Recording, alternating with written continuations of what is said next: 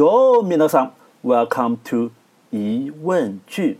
上集啊，我们说到了路德维希二世和茜茜公主之间幻灭的爱情故事，还有这段爱情的结晶——迪士尼的标志，位于德国巴伐利亚州的新天鹅堡。嗯，不愧是以严谨著称的德国佬啊，连谈场异地恋场面都搞这么大。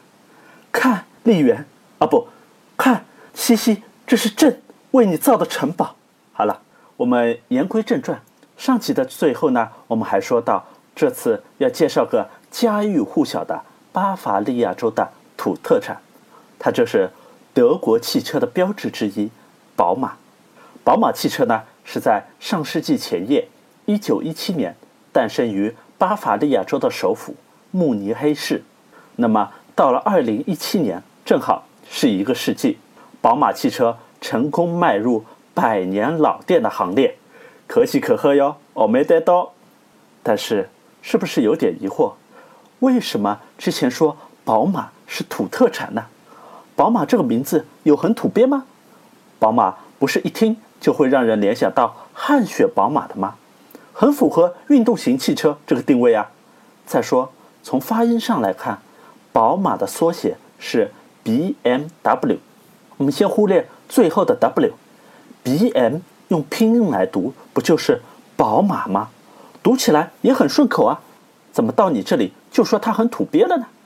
所以今天的疑问句就是：宝马它到底是哪匹马？我们都知道宝马的标志是 B M W 这三个字母的组合，由于宝马是匹很有乡土情节的马。所以，第一个字母 B 就是宝马的诞生地巴伐利亚州 b a y e r i s h 的缩写。M 呢，就是 Motor。这个单词在德语里面的意思和英语是一样的，就是发动机。其实呢，一开始宝马是做飞机发动机起家的。不相信啊？你可以仔细看看你们家或者邻居家车上的宝马标志，是不是四个蓝白相间的扇形？好像就是蓝天白云。如果把四个扇形拼在一起，连同中间的十字一起看，那么整个标志像不像一个在蓝天白云下高速旋转的飞机螺旋桨呢？没想到吧？宝马的初心曾经是做匹在欧洲上空奔驰的天马。至于转行去做生产汽车，那是在二战之后工厂被炸平了，不得已而为之的转型。嗯，怎么感觉是有点是歪打正着啊？既然注定不能征服天空，那就让我们去驰骋陆地吧。最后一个字母 W 是 Werk，意思就是工厂，所以三个字母连起来就是 Bayerische Motorwerk，巴伐利亚飞机发动机制造厂。哇，好醇厚的乡土气息是扑面而来啊！有没有啊？有没有种嗯上海凤凰牌自行车、上海海鸥牌照相机的赶脚？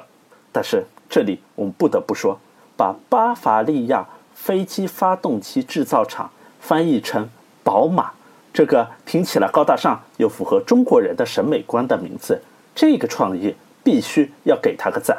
那么经过了整整是一个世纪的努力，宝马已经把它的马场开遍了全世界。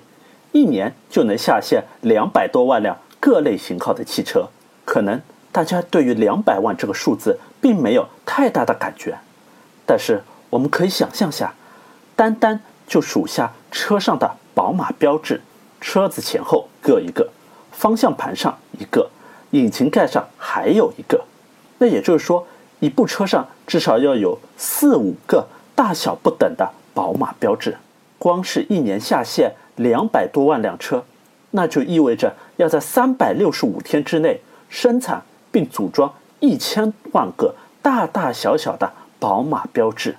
我们做个简单粗暴的对比，《三国志》里面有提到说，一代枭雄曹操，他在赤壁之战前写信给孙权，信中说道：“晋者奉辞伐罪，金辉难止，刘琮戍守，今至水军。”八十万众，方与将军会列于吴。虽然我们说八十万这个数字是有点夸张的，以当时中国的人口和 GDP 来估算，顶天也就二十万左右的兵力，但是就是要武装这二十万人，都是建立在曹操他征战一生，统一了中国北方，同时又接收了四百多年来东汉王朝留存下来的老底的基础上，才勉强完成的。但是仅仅一次赤壁大战的失利，就基本报销了前面攒了几十年的老底。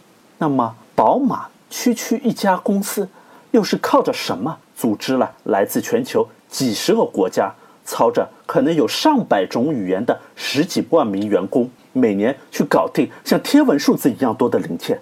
要知道，这么多员工，他们的文化、受教育程度、生活习惯是相差巨大。如果把这些国家的国定假日放在一起，你就会 surprise 到，一年到头几乎每天。都有人在休假，这要是放在古代，那这个生产管理就完全没得搞了。可能你说是为了工资，为了共同的经济利益，没错，经济利益的存在的确是个重要的前提。有了经济利益，才能吸引人才加入公司。但是每个人的欲望各不相同，单靠经济利益是无法说服所有的员工都严格的按照分工来执行任务。你可能还会说依赖先进的技术，这也没错。技术它极大的提高了生产力的上限。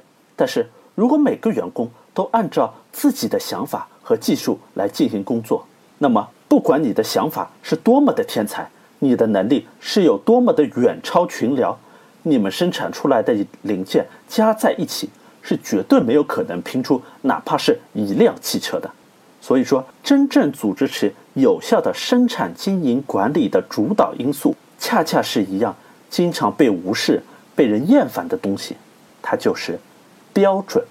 用通俗的话来讲，就是规矩。有对应过审计、内控的同学，可能有过这样的惨痛经历，那就是一边要整理一大堆的规章制度，一边还要怀疑，除了应付差事，这些东西到底还有什么用？因为不管怎么看，标准。都像是一大堆冠冕堂皇，地球人看了都会觉得头大的文字描述和数字，但是恰恰就是这些看似无聊的文字描述和数字所构成的标准，它定义了什么是米，什么是分米，什么是厘米，什么又是毫米，而这些米、分米、厘米、毫米规定了每一个宝马标志的半径和公差，所以。全世界的零件供应商可以根据同一份 CAD 图纸生产出来一样的蓝天白云下的螺旋桨标准，还定义了工作流程。所以你在美国喝到的星巴巴和在中国喝到的是一样的口感。标准还定义了工作结果的衡量方式，所以你可以查阅苹果公司最新季度的财报来决定明天是不是要加把仓。而这一切的起初是一个。和海贼王路飞一样，异想天开却又让人热血沸腾的梦想。好了，今天的节目就先开个头，下集我们来讨论一下 demo 版的标准——始皇帝的工业二点零梦。では、皆さん、guten Appetit。